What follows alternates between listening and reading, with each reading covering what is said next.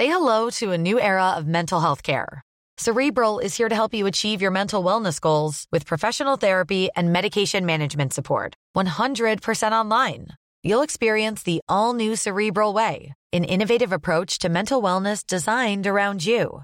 You'll get a personalized treatment plan from a therapist, prescriber, or both in a safe and judgment free space.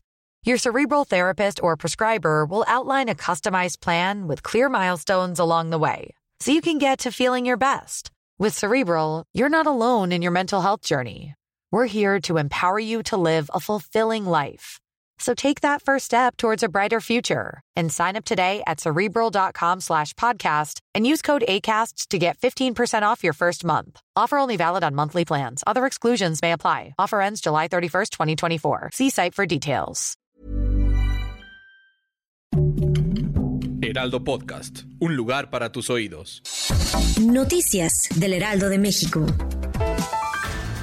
El mandatario de México, Andrés Manuel López Obrador, aseguró que está analizando presentar una denuncia en contra del abogado de Genaro García Luna, César de Castro, y de quienes resulten responsables por daño moral. De acuerdo con esta acusación, en el proceso en contra del exsecretario de Seguridad Federal, dijo que el titular del Poder Ejecutivo habría recibido dinero del narcotráfico en 2006. El presidente agregó que está realizando una consulta al interior de su administración para saber si es posible realizar esta acción, debido a que considera que la investidura presidencial está siendo atacada. Los legisladores de Morena buscan impulsar una propuesta de ley para que los menores de edad puedan votar en las elecciones presidenciales de 2024.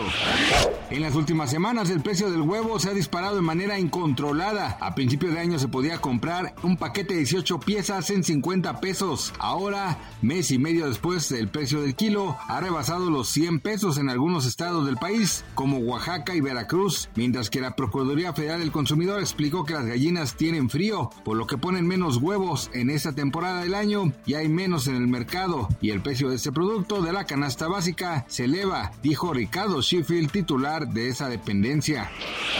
Corea del Sur denominó a Corea del Norte como su enemigo en un documento de defensa divulgado este jueves, un término utilizado por primera vez en seis años y que refleja un endurecimiento de su posición hacia Pyongyang. Ambos países están técnicamente en guerra desde que terminó el conflicto de 1950 a 1953, que se cerró con un amnisticio más que con un tratado de paz. Desde el proceso diplomático de 2019 que se saldó en fracaso, el diálogo entre ambos países está estancado.